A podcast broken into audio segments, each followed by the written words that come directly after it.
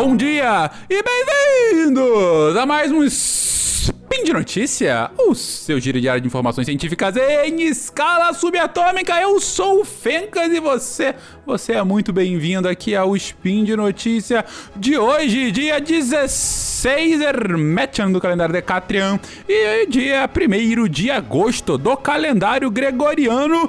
E hoje falaremos Falaremos sobre o que o Fencas trabalha, falaremos sobre finanças e sustentabilidade. Vamos lá, gente!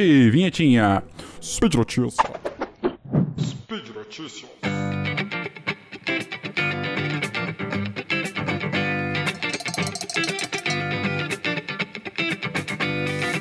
Queridões, um monte de gente vem perguntar para mim, um monte de gente, parece que eu sou também o estrelinha, né? Mas algumas pessoas ficam confusas. Fencas, você fala que trabalha com sustentabilidade, mas de fato, o que, que você faz? Onde você trabalha e tal?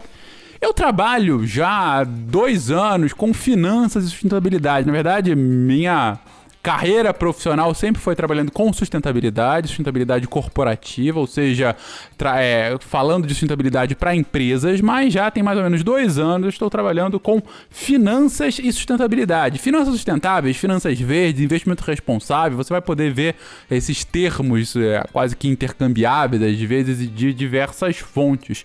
Mas afinal, o que, que, é isso e por que, que eu faço isso? Bom, primeiro eu vou fazer uma pequena digressão filosófica para vocês entenderem o porquê eu faço o que eu faço e por que eu gosto, porque eu acho importante o que eu faço.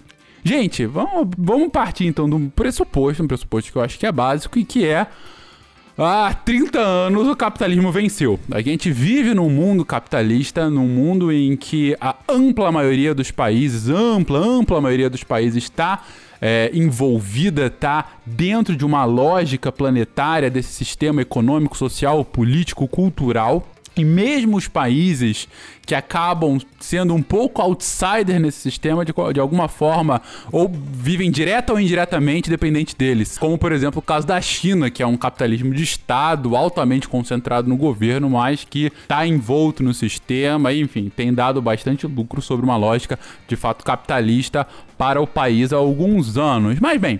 Esse é o sistema, é o sistema que está em voga, o que não quer dizer que ele vai ficar para sempre assim. É possível, é muito provável, na verdade, que daqui a algumas décadas ou alguns séculos alguma coisa venha substituí-lo, algum outro tipo de sistema, algum outro tipo de lógica. Não dá para fazer um exercício de futurologia e precisar o que, que vai ser, mas o que a gente tem hoje é esse sistema e um sistema que ainda que hegemônico, está longe de ser um sistema perfeito. Não existe perfeição e o capitalismo não é algo diferente. O capitalismo tem diversas falhas, diversos defeitos, diversos problemas inerentes à sua lógica, problemas é, relacionados à desigualdade, à distribuição de renda errática, à concentração de poder para poucos, à forma como é, a, a, o crescimento econômico por vezes leva a uma, a uma espécie de câncer dentro do planeta, desrespeitando qualquer tipo de limite planetário e tantas outras coisas que a gente pode citar aqui. E não é de hoje que a gente sabe que tem críticas a esse sistema capitalista, as críticas existem já literalmente há séculos. E o que as pessoas fazem para uh, endereçar essas críticas? Bom, há aqueles que tentam endereçá-las tentando suplantar o sistema como um todo, tentando encontrar soluções sistêmicas fora do capitalismo para substituí-lo por alguma coisa que para elas é um sistema melhor, mais justo, mais eficiente, enfim. É, então você tem os bom, desde os marxistas mais clássicos, as suas muitas derivações, anarquistas, libertários, enfim.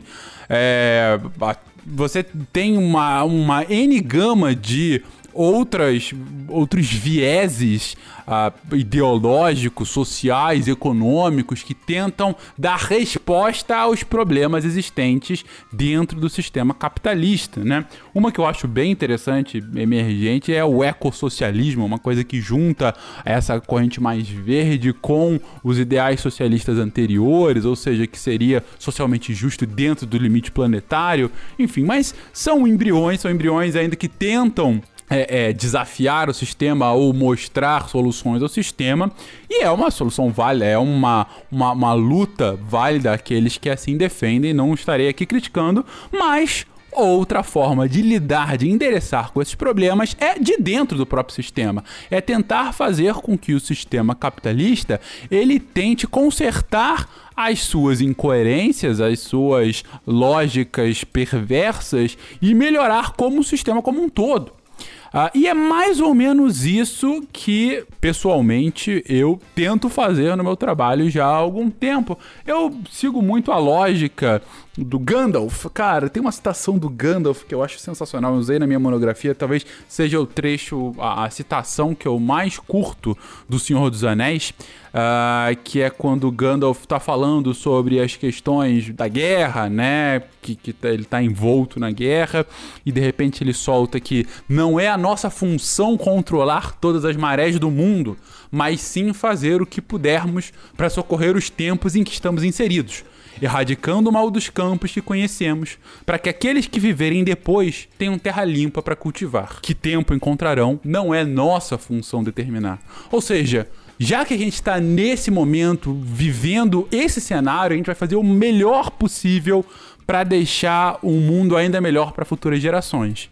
Como que vai ser esse futuro melhor depois não é nossa função saber. O que a gente pode fazer é trabalhar o melhor possível para que essas próximas gerações possam ter terra limpa para cultivar, para que possam ter um futuro próspero. E é mais ou menos isso que eu tento fazer nesse meu trabalho, de eu tento ajudar o sistema de dentro do sistema, fazendo com que ele enderece tanto questões de desigualdades sociais quanto questões de limites planetários, limites ambientais. E é isso, essa é justamente a lógica de finanças sustentáveis, de finanças verdes, é fazer com que investidores institucionais, bancos, fundos de pensão, gestores de ativo, uh, seguradoras, family offices, a galera que tem grana, mas a grana pesada mesmo, países também, claro, né, estados nacionais, é fazer com que essa galera ela cada vez mais incorpore no seu processo de decisão de investimento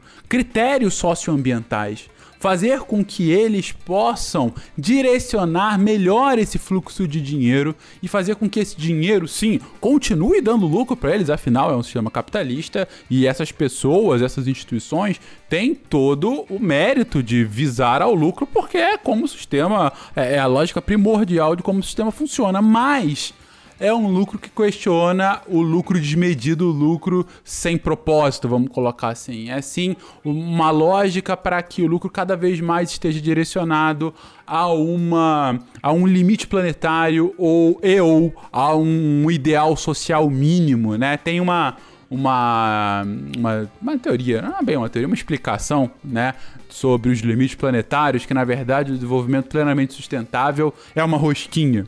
É uma rosquinha porque ele defende, ele tem que ficar além de um piso social mínimo, mas aquém dos limites planetários, ou seja, justamente nesse meio termo, é aí que estaria esse desenvolvimento sustentável. E eu, esse meu lado uh, que junta esse idealismo com o pragmatismo, eu trabalho com finanças e sustentabilidade justamente tentando fazer com que mais e mais instituições financeiras uh, dessas todas que eu já comentei, elas tenham essas práticas, essa lógica de colocar no seu DNA é, critérios socioambientais para decisões de investimentos no futuro. E aí vai parecer que é um negócio bobinho, que é um negócio, ah, é pouca coisa, o impacto é pequeno, o sistema não está mudando. E é aí que a gente começa a ver os grandes números. Uma pesquisa da Global Sustainable Investment Review, que saiu no início desse ano, ela estava comentando, ela faz uma, um grande levantamento sobre investimento responsável, que são esses tipos de investimentos que levam em conta esses critérios que eu havia comentado.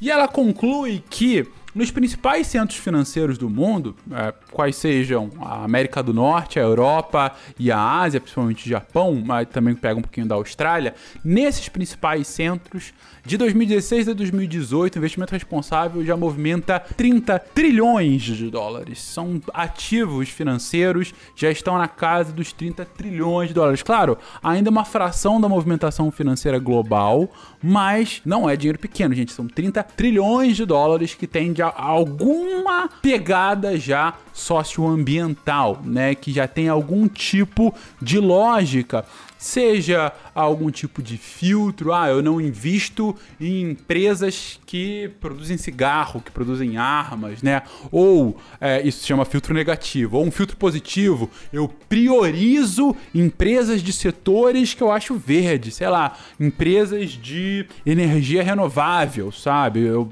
priorizo meu investimento nesse tipo de empresa. Ah, não, eu faço uma comparação entre empresas do mesmo setor e eu vejo também a performance socioambiental da empresa e aí eu vou ficar com meu investimento nessas empresas com melhor performance socioambiental.